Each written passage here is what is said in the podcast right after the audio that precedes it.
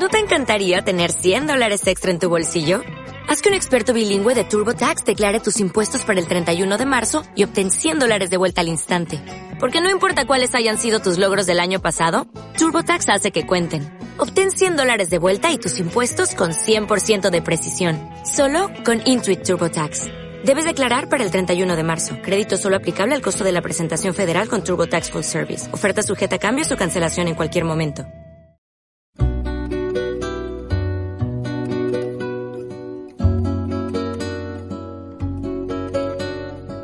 Señora Z. Z. Porque ya he recorrido todas las letras del abecedario. Reflexiones para compartir a la hora del té. Basadas en experiencias vividas provocadas por acontecimientos actuales. Estás invitado.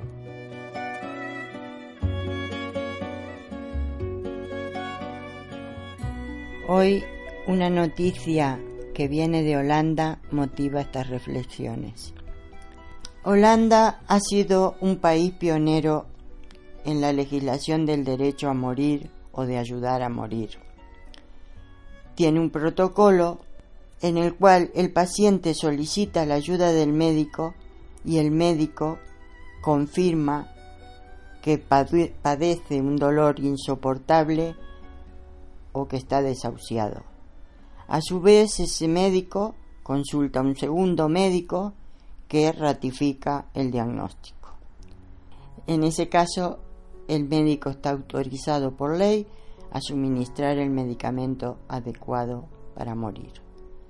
También contempla esta ley apartados especiales que tienen en cuenta a menores con opinión de padres entre los 16 y 17 años, contempla el caso de personas incapacitadas que no puedan hablar con el médico o que tengan testamentos escritos con anterioridad y también esto vale para enfermos en coma o incapacitados.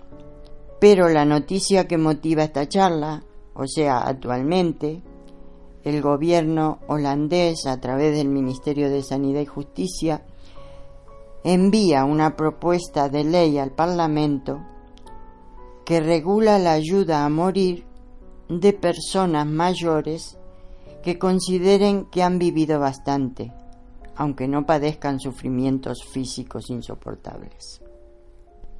Esta noticia me trae una reflexión que ha sido elaborada a través del tiempo.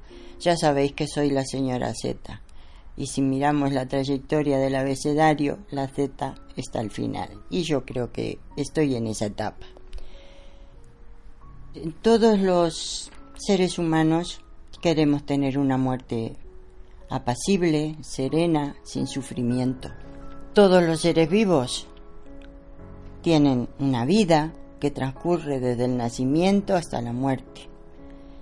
Los seres humanos también y además tenemos conciencia de ellos, de ellos, son nuestras únicas certezas. Por eso creo que en la esencia de la vida está nuestro sentido también de libertad. Y así como defendemos la vida, defendemos nuestra libertad. Pero no la reclamamos, porque nadie nos la puede dar, la tenemos somos libres. Pero lo que no podemos hacer es admitir que nos quiten esa libertad o que alguien pretenda sustituirnos a la hora de ejercerla al final de la vida. Es una lucha personal y colectiva. En lo personal se tiene que superar muchos lastres propios de cada uno la inexperiencia, la falta de madurez, los miedos creados por la educación y la cultura en la que hemos crecido.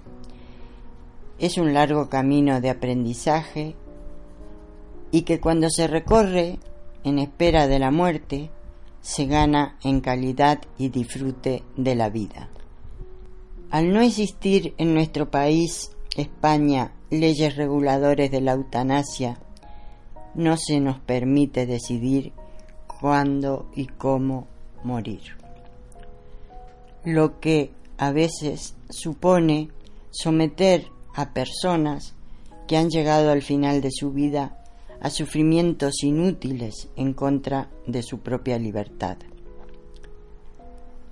Es un ataque a la libertad y a la dignidad de las personas, dos derechos fundamentales recogidos en tratados internacionales y en nuestra Constitución sobre los derechos humanos. Superada nuestra lucha interior individual, ya se puede reaccionar como ciudadano.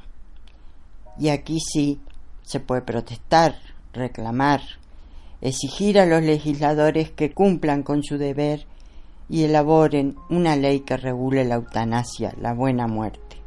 Porque existe actualmente una ley de 2002 de autonomía del paciente que nos sigue impidiendo decidir libremente sometiéndonos a protocolos que dificultan y entorpecen nuestra voluntad por muy expresada que esté en el testamento vital.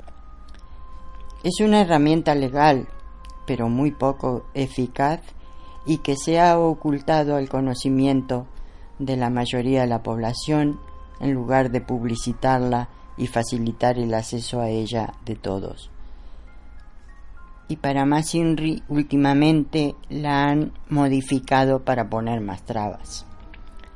En la situación legal actual, un enfermo terminal que no tenga su testamento vital hecho y registrado está en manos de la suerte que le toque con los médicos de turno.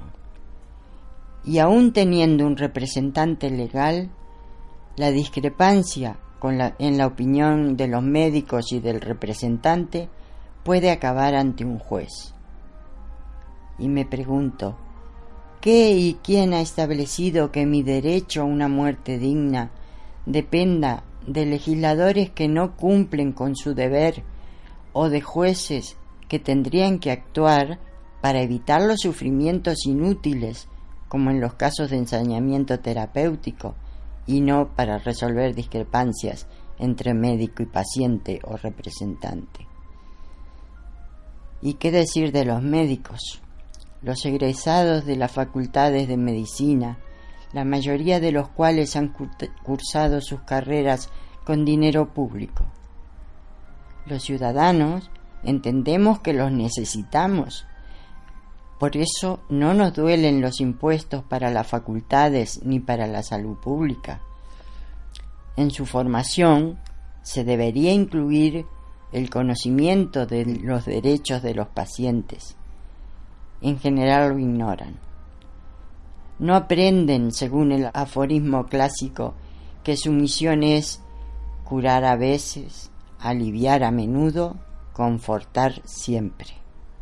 Si no han podido curar ni aliviar suficientemente ante la muerte inevitable, su deber es confortar y facilitar el tránsito final y no seguir empecinados en una lucha estéril y dolorosa, y ante la duda, respetar siempre la voluntad del paciente.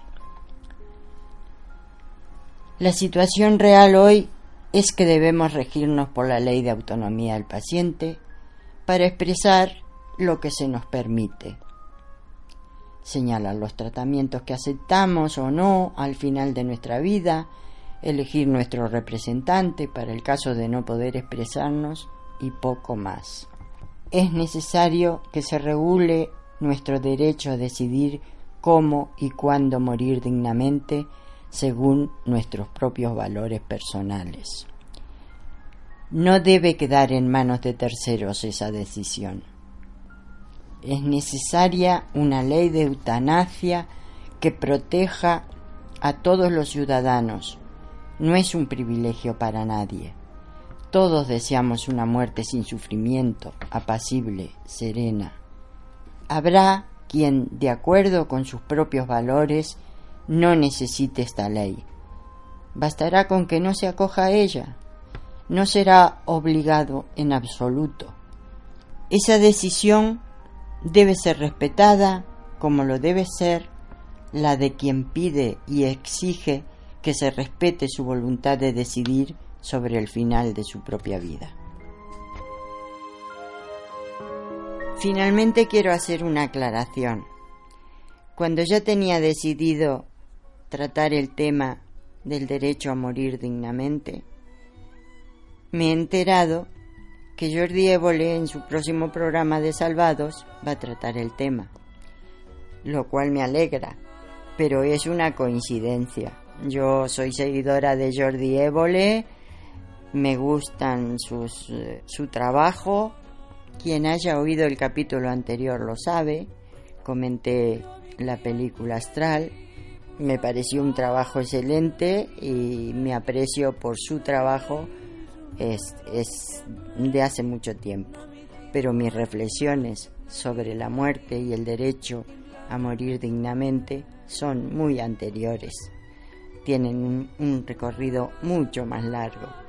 Así que ha sido una coincidencia que espero que sirva mi pequeña reflexión, pero profunda, como un pequeño granito de arena que se sume al trabajo que la vaya a hacer. Es la ley que necesitamos. Si te ha gustado puedes suscribirte, dejar comentarios o interactuar en el Twitter de la señora Z. Arroba senoraz guion bajo podcast. O enviar un email a arroba gmail.com. Hasta el próximo episodio.